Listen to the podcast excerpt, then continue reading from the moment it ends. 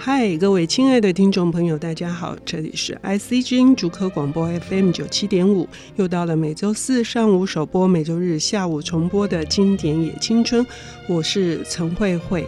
渴求大自然，走出文明的丛林，呃，是非常多年轻人他们身体里面的探险、冒险、出走的基因在作祟吗？或者还有另外一个更强大的力量？它到底是一种什么样子的？召唤呢？我们今天邀请到的领读人是诗人，是剧作家，是小说家，同时他的这个舞台剧《竹海的人》的这个导演也是令人非常的惊艳。我们要欢迎夏夏。慧慧姐好，大家好。每次你来，总是吹来了一股清新的这个 气息哈，尤其是你导的这个戏《小森林的马戏团》，嗯，或者是你写的小说《一千年的动物语》，嗯，都是跟大自然呃有很大的关系。嗯，是你本身就是一个呃非常想要逃避这些。嗯、呃，文明的束缚的的人吗？我其实是一个蛮依赖文明的人，不得不说，这非常有趣哈。是，可是会产生一个向往。嗯，对，我觉得心灵是向往大自然，嗯，但是身体逼不得已的 非常依赖文明。嗯，这也很有趣。就是像《湖滨散记》，你上回来介绍的，嗯，不管是任何一本跟大自然，不管是观察，或者是说他的呃游记，或者是他的散步也好。事实上，很多都是短暂的逃脱。就像你说，我们我们享受文明所带来的进步，嗯，可是我们也为这个文明里面所造成的压力或者是无机的感觉而觉得害怕。嗯，是，所以我甚至有一种被文明囚禁的感觉，成为文明的痉挛。所以今天带来的也是同样的这个性质的。是，我觉得这一本书可以跟《湖滨散记》一脉相 承。嗯嗯，我今天要介绍的书是《阿拉斯加之死》。嗯嗯，是一个怎样的故事？可能很多人知道这一个故事是透过电影，嗯、因为他的电影是由名导演西恩潘导演的非常好看的电影。那我自己是从书先认识到这个故事。嗯，那我觉得这本蛮特别的是，它并不是一本文学创作，嗯，它是一个真实的故事，它是经由非常多采访非常多人，然后去为我们写下的这一本书。那这本书写下的是关于一个年轻人生命的故事，他的生命非常的短暂。嗯，他在他大学毕业以后，他就开始四处流浪。那呃，可能大家会想说，一个四处流浪，他选择逃家四处流浪，他是不是一个很叛逆的人？可是其实我们可以从书中的访谈知道说，说他其实是一个很优秀的孩子，嗯，他是一个功课很好、表现很好，甚至你可以说他的家庭也不是一个出了什么大问题的家庭，他也没有被弃养，也没有被虐待，嗯，一切都很好。可是他却在他大学毕业那一年。甚至也许更早，他就已经决定要这么做，他就断绝音讯，不跟家人联系，就出走了。然后他出走的这一路上，这些路线都是由这位记者这本书的作者，他一路去慢慢的经过访谈拼凑出来的。然后我们才知道，原来他去了哪些地方。那这本书叫《阿拉斯加之死》，就可见他最后一定会去到阿拉斯加。嗯、所以他的这个壮游的过程当中，呃，将近两年的时间。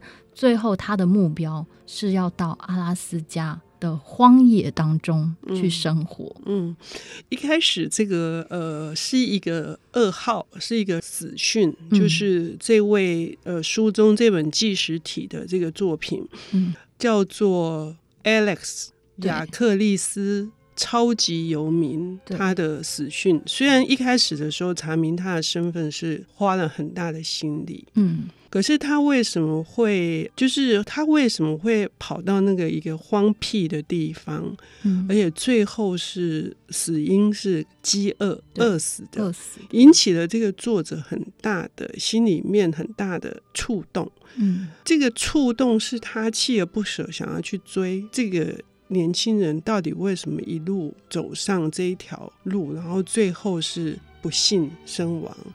我觉得光是从这个过程就可以知道，一定是有什么强大的共鸣。嗯、那个共鸣是他们到底想要摆脱什么？嗯，嗯呃，我觉得这个年轻人他很特别的是。因为刚刚已经提到说，最后他是死在这个荒野当中，嗯、他的出走的计划最后是可以说是失败的。因为其实他最后有想要，就是他在那边待了五个多月以后，他其实是有想要回归文明生活的。可是不幸的是，他误食了有毒的植物，嗯、所以他最后是中毒加上饥饿，嗯、然后活活的饿死在那一个营地里面的。嗯但是，就像刚刚慧慧姐提到的，其实你要说很很多人发生这样的事情，是真的很多，嗯、就是不只是这样的一个年轻人。嗯、这年轻人为什么我们要写他、拍他电影？而且，甚至很多人到现在会去他死掉的那一个地方去朝圣。嗯，甚至我我还认识有朋友为了想要追随他的脚步，训练自己在荒原求生的能力，然后去那个地方过夜。就是已经变成一个文化现象，变成一个风潮了。嗯，嗯，所以这也是我自己在看这本书的时候，我就会一直想到说，到底为什么这个故事会吸引我？然后它让我其实读了好几次，然后去重新看这样的电影。嗯，那我自己在看这个故事的时候，其实我觉得，我觉得我蛮幸运的是，我不是在二十几岁看好这本书，否则我可能也会就冲出去了。我是在蛮晚的，比较晚的时候看到它。可是，即便是在我已经过了那个会爆冲的年龄的时候，在读的时候，我觉得他会提醒我，我们曾经年轻的那个心。那个时候，我们是，呃，我们看到的世界，我们不觉得一切是理所当然的。嗯，我们觉得所有的事情会想要去问他是为什么。嗯，我们会想要用自己的手，用自己的脚去找出那个路，知道幸福的路是在哪里，要通往哪个方向的。我觉得是我在看这本书的时候一个很大的感受，也就是说，生长在一个嗯经济良好的家庭，那也得到了充分的教养，嗯，大学教育的机会，他也表现非常优异。可是他不想要在这个现有的被规划好的未来的一个很可能继承的。既定的一个人生方向，他不想要走那条已经大家隐约可以猜得到，他自己也可以猜得到，他大概会怎样的一个人生。嗯、他要尝试靠自己的力量找出自己的人生道路。是，就是他甚至极端到他会去烧毁他身上的钱，嗯，他把钱烧掉了。然后他把他的汽车也丢在呃草丛里面，嗯、他把他的东西都送人了，嗯、然后只带着非常少的东西，他想要靠自己的双手在大自然中活下来。那我觉得，虽然我们不见得每一个人都会去做这么疯狂的事情，可是我想或多或少大家都会有那种想要逃家的念头。也许父母提供你非常好的环境、住处、食物，可是你就是想要自己。搬出去，租在一个破房子、破公寓里面，然后靠自己的方式去，呃，一点一滴建构起属于你自己的生活。嗯，可是像他这样子的行为，当然也会得到很多的抨击跟非议。嗯、就是当这个死讯公布的时候，也很多人觉得他莽撞，他草率，他。不经大脑，然后他白白送死。嗯，可是究竟是这样吗？这位记者他显然觉得不只是这样，所以他继续的去做，到的很多很多的地方，得到非常多接触过这个主角克里斯朵夫的这个得到了一些讯息。那到底是什么？我们休息一下，等一下回来。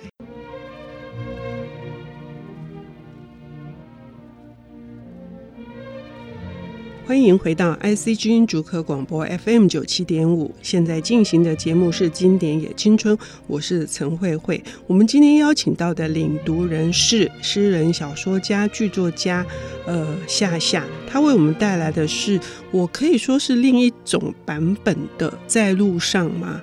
是影响了非常多的追随者的这本名作《阿拉斯加之死》。呃，我们刚刚已经探讨了，就是。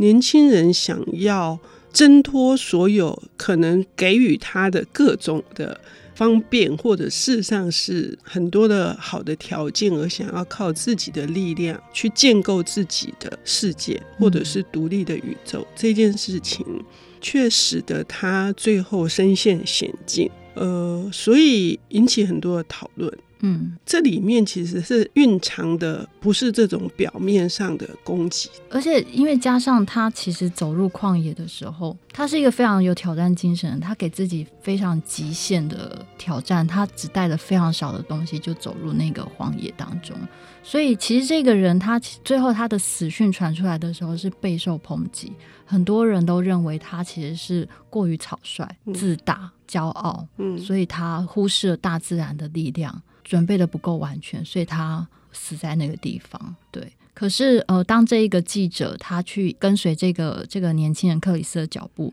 去找到他这个旅途当中一两年的旅途当中所遇到的每一个人。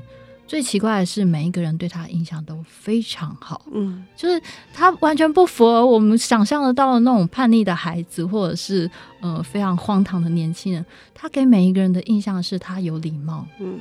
他甚至是一个非常负责任的人，嗯嗯、他在这一路上打工过的雇主都对他称赞有加。嗯，他也不怕脏，也不怕累，也不怕苦。嗯、是，甚至他就有雇主提到说，他跟其他人不一样，其他人可能会随便就请假，嗯，他从不请假，嗯，他认真准时。然后他路上遇到帮助过他的人都非常的喜欢他，嗯，觉得跟他聊天是一件很愉快的事。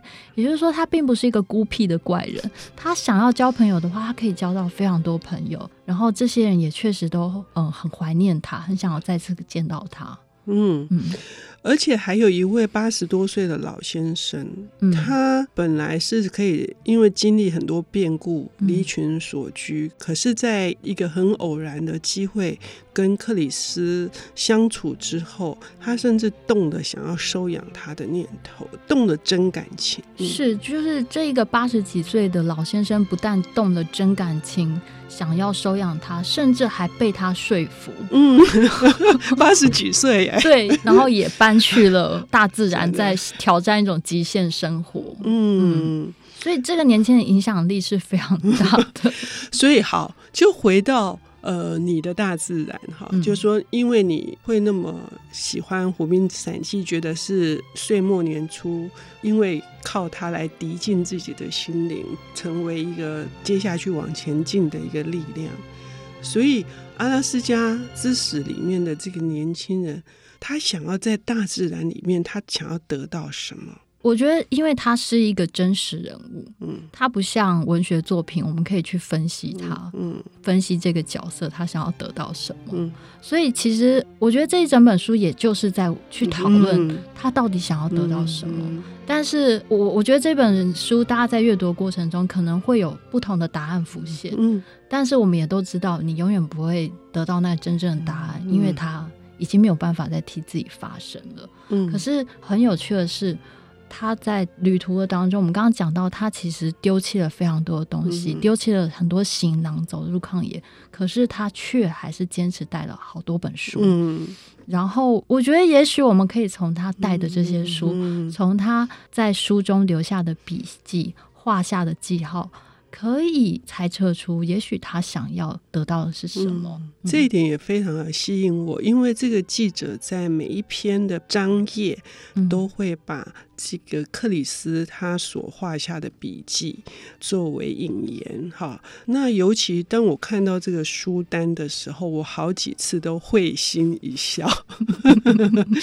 夏夏要跟我提一下，是因为我觉得这本书很适合经典也青春，因为经典也青春就是。一个介绍经典，而这一个年轻人就是读了非常多经典的书。那他随身携带的，比如说他读杰克伦敦，嗯，然后他最后因为他中毒了，然后他写下了一个求救的字条。他的字条是写在果戈里的书页上面，嗯、然后他随身携带《战争与和平》，然后最后把它当成礼物送给路上遇到的朋友。嗯，然后他当然也随身携带了梭罗。嗯，然后这些都是他一路上在读的书，影响他的书。嗯，还有一本我真的是我有一点吓一跳，因为这本书也是我年轻的时候，当时想要立志去考俄国文学系的一本书，就是齐瓦戈医生，是也是克里斯的爱读书。呃、对，不但是他爱读的书，而且是他呃生前最后读的一本书。嗯，齐瓦戈医生。嗯，那呃也可以说，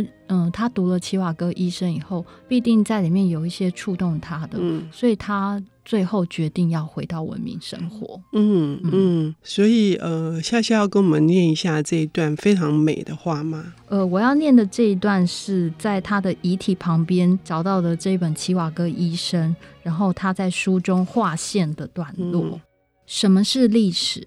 它是人类数世纪以来对死亡之谜有系统的探索，对征服死亡的期待。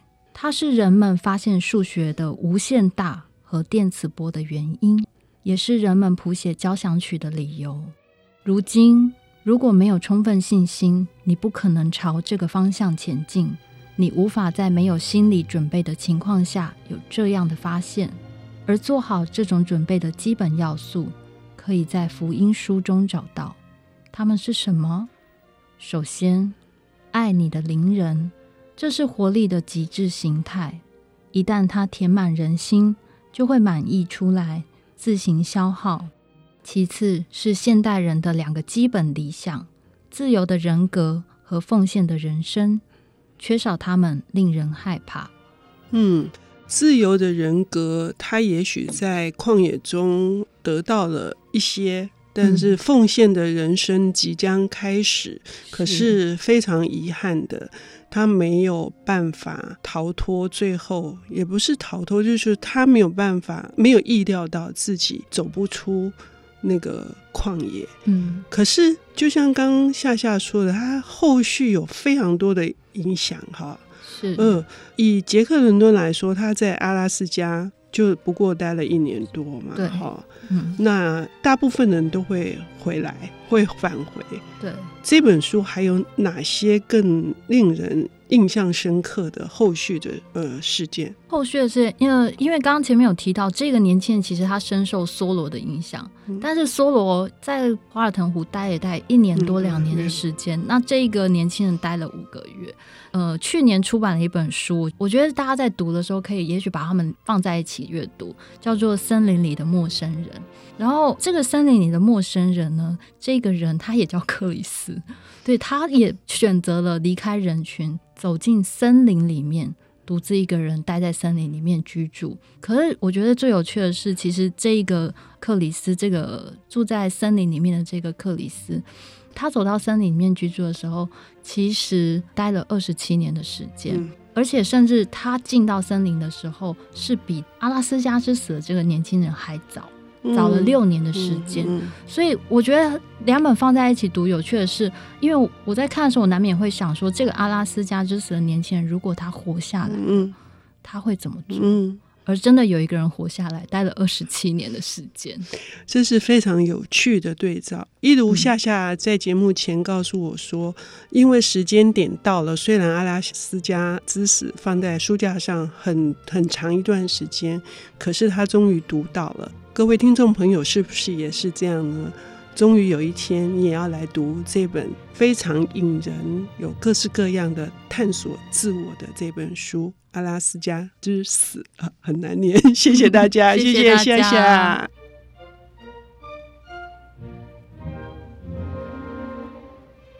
本节目由 IC 之音与瑞木读墨电子书联合制播，经典也青春与您分享跨越时空的智慧想念。